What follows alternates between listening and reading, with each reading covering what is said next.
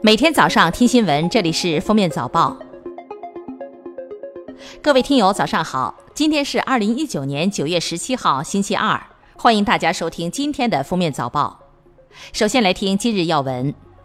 据中华人民共和国驻登巴萨总领事馆消息，八月蓝梦岛恶魔眼泪发生三名外国游客死亡事件。过去每年均有十多名游客被恶浪夺命，其中不乏中国游客。九月三号，驻登巴萨总领事馆召开旅游安全专项问题协调会，决定从九月十五号起，直至安全措施和设施全部到位，印尼旅游和旅行社协会巴厘岛分会下属旅行社暂不安排中国游客前往恶魔眼泪，并呼吁自由行的中国游客切勿前往。十六号，在二零一九国家网络安全宣传周开幕式上，教育部相关负责人公布了二零一九年网络安全优秀教师获奖名单，十名教师获奖。同时公布的还有第二批一流网络安全学院建设示范项目高校名单，分别是华中科技大学、北京邮电大学、上海交通大学、山东大学。经过一个月的试运行，国家社会保障公共服务平台九月十五号正式上线，首期开通八类十八项全国性统一服务。通过平台可以刷脸完成社会保险待遇资格认证，可以选择养老金测算，估算出未来能领多少养老金。国家统计局据对二十四个省区市流通领域九大类五十种重要生产资料市场价格的监测显示。二零一九年九月上旬和八月下旬相比，二十八种产品价格上涨，十三种下降，九种持平。下面是今日热点事件：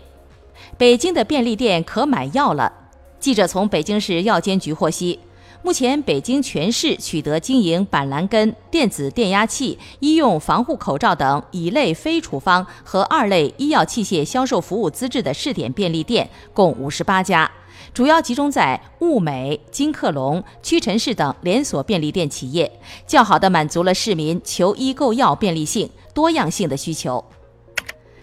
日前有视频称，湖北三峡坝区疑似出现巨型神秘生物——三峡水怪。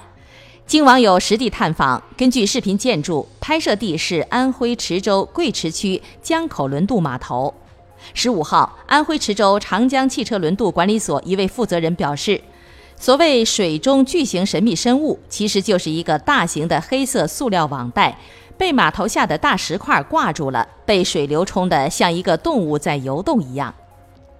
近日，南京交管部门在沪宁高速查获了一起车辆严重超员的违法犯罪行为，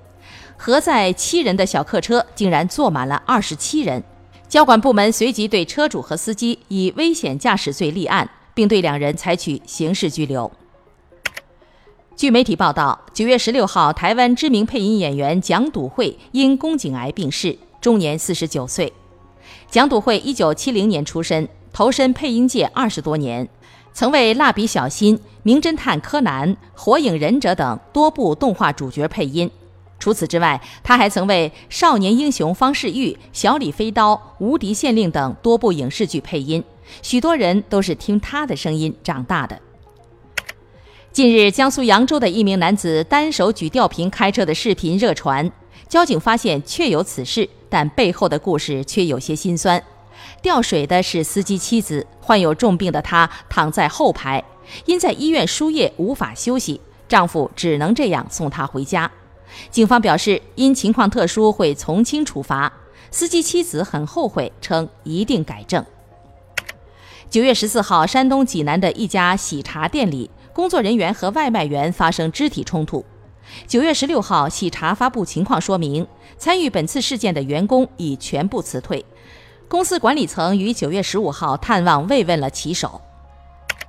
最后来听国际要闻，韩国产业通商资源部十五号说，韩国最快将在十六号开始的一周内正式撤销日本受信任贸易伙伴地位，即把日本从获得贸易便利国家的白色清单中除名。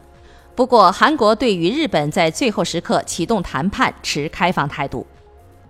当地时间九月十五号，美国纽约州州长安德鲁·科莫宣布了一项紧急政令，禁止销售调味电子烟。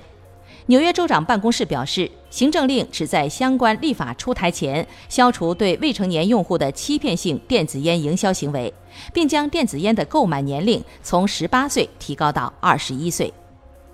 沙特阿美石油公司十四号遭到无人机攻击，造成沙特产油量每日巨减五百七十万桶，接近全球产油量的百分之六，国际油价应声高涨。沙特阿拉伯表示将努力恢复供油量，并决定动用该国的石油储备来弥补减产。根据日本总务省十五号公布的数据，日本六十五岁以上人口在总人口中占比为百分之二十八点四，在二百零一个国家和地区中高居榜首。其中男性有一千五百六十万人，女性有两千零二十八万人。鉴于劳动力不足，六十五岁至六十九岁人口就业率为百分之四十六点六。以产业来看，老年人口就业以批发零售业居多。感谢收听今天的封面早报，明天再见。本节目由喜马拉雅和封面新闻联合播出。